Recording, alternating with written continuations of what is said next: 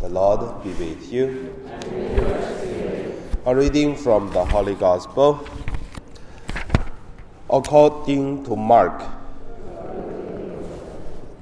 Jesus said to his disciples, In those days, after that uh, tribulation, the sun will be darkened, and the moon will not give its light.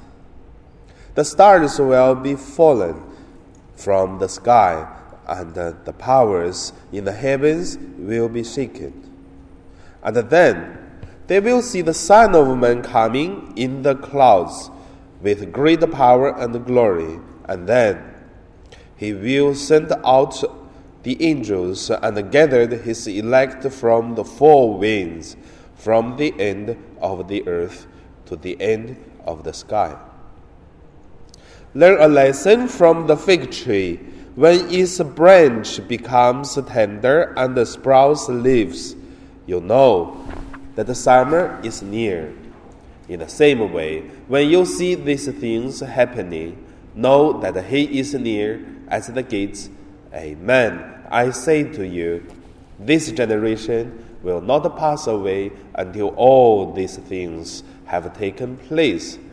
Heaven and earth will pass away, but my words will not pass away. But of that day or hour, no one knows. Neither the angels in heaven nor the Son, but only the Father. The Gospel of the Lord.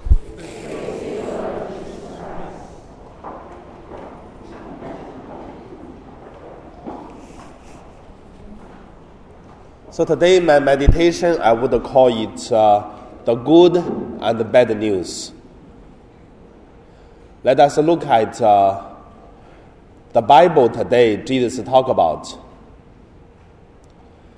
the Bible, the Gospel today. Jesus talk about in many people's uh, understanding, it is talk about the end of the earth and then and the end of the time. So there are lots of movies like uh, 2012, like the day after tomorrow, like uh, lots of things talk about the end of the earth. And people feel scared for the end of the earth. Also, I uh, remembered that uh, in the 1999, before 2000, many, many people said that the earth will be finished and a lots of uh, stories. And even some people prepare for the death, for the, for the for the end of the earth. And uh, yeah, the most uh, the tricky things is I still remember that time I was in mainland China, and a person who is uh, a man around 60 years old, 20 years ago he had a car accident. Half of his head, the the bone of the head were gone. So you can see the, the brain inside is uh, like, a, like people breathe. You can see the brain inside is out and in, out and in. But however, there is skin outside. You can see the brain is moving, but he didn't die. And then he said that he got a kind of a revelation from God, from Jesus, because he's a Catholic. And then he said God communicated with him and say a lot of things.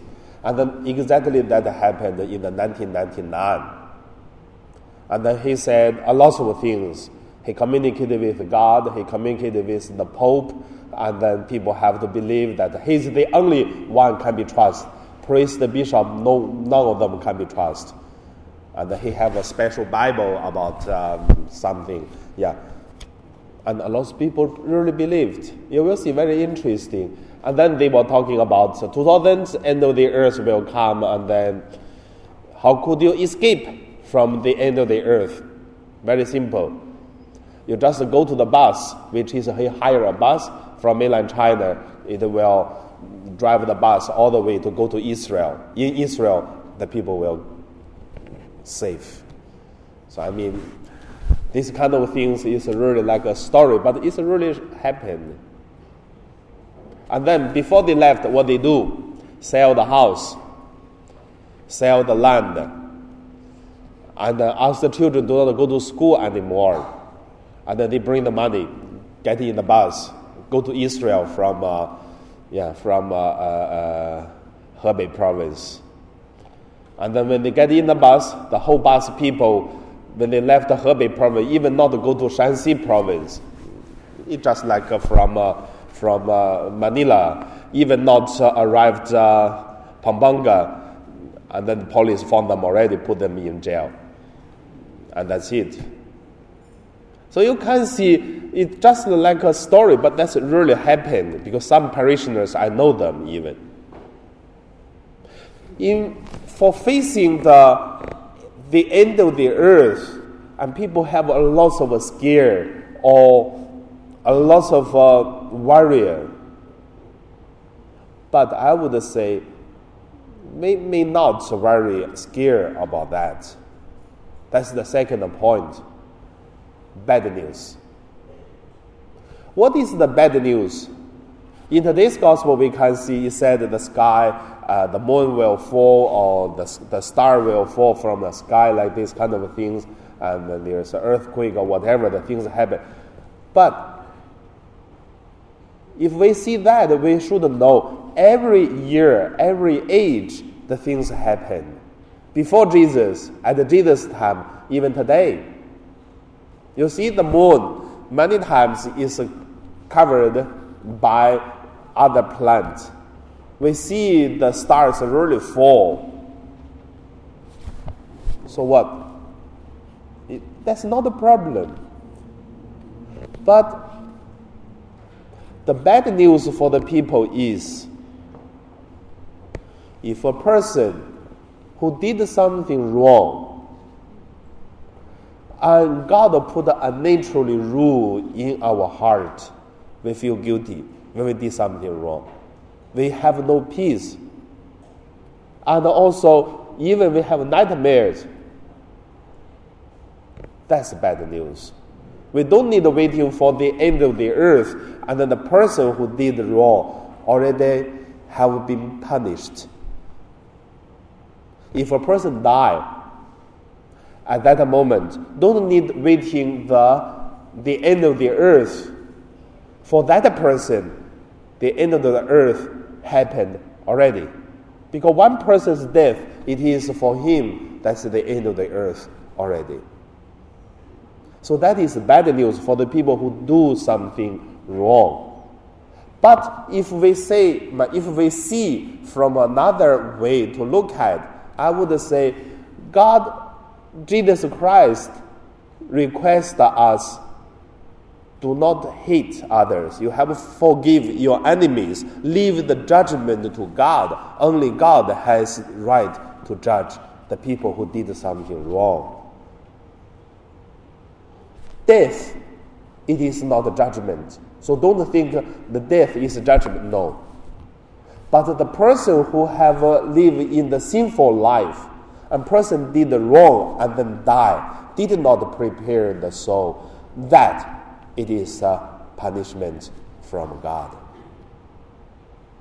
And also in the view of uh, others, why Jesus asked do not uh, hate enemies, forgive? Because God will do the judgment, not us.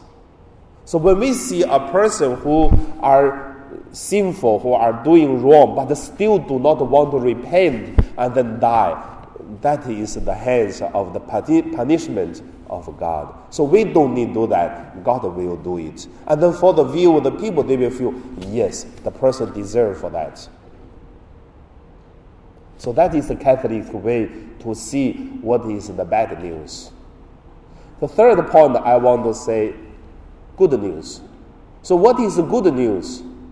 Good news give us, uh, as Catholic who are holy, a very good way to look at the worldly things. Same, death is not the end for the people who are holy, who are pay attention for the teaching of Jesus and try hard to bear the difficulties, the sufferings, carry cross for these people. They are waiting the time to come.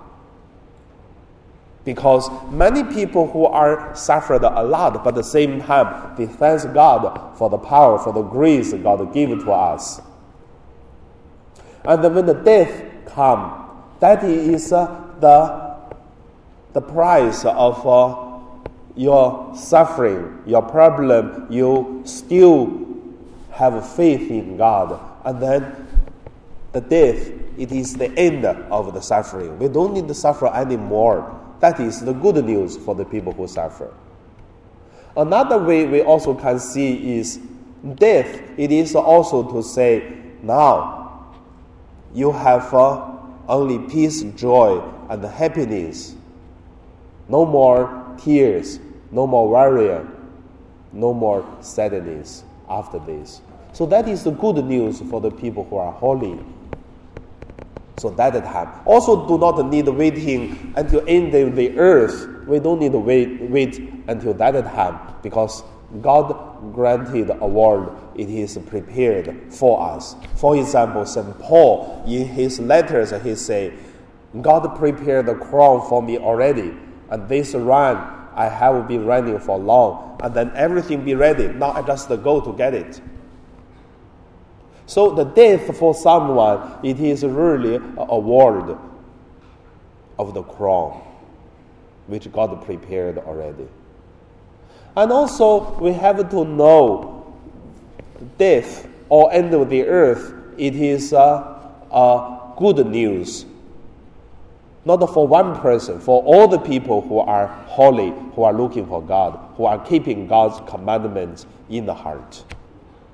So, we can see Jesus gave us a lot of parables to say one day God will separate the sheep and the goat and tell this and tell that. So the parable. So that is uh, for the reward and also for the punishment. So that is what the good news and the bad news. So about the end of the earth, we never need to worry about that. Jesus said, no one knows the time. But actually it is every time could be. All the time could happen. So that is uh, the meditation for today's the gospel, good and bad news. So what is your understanding? Death or end of the earth for you is good news or bad news? How do we live our life? Now we pray.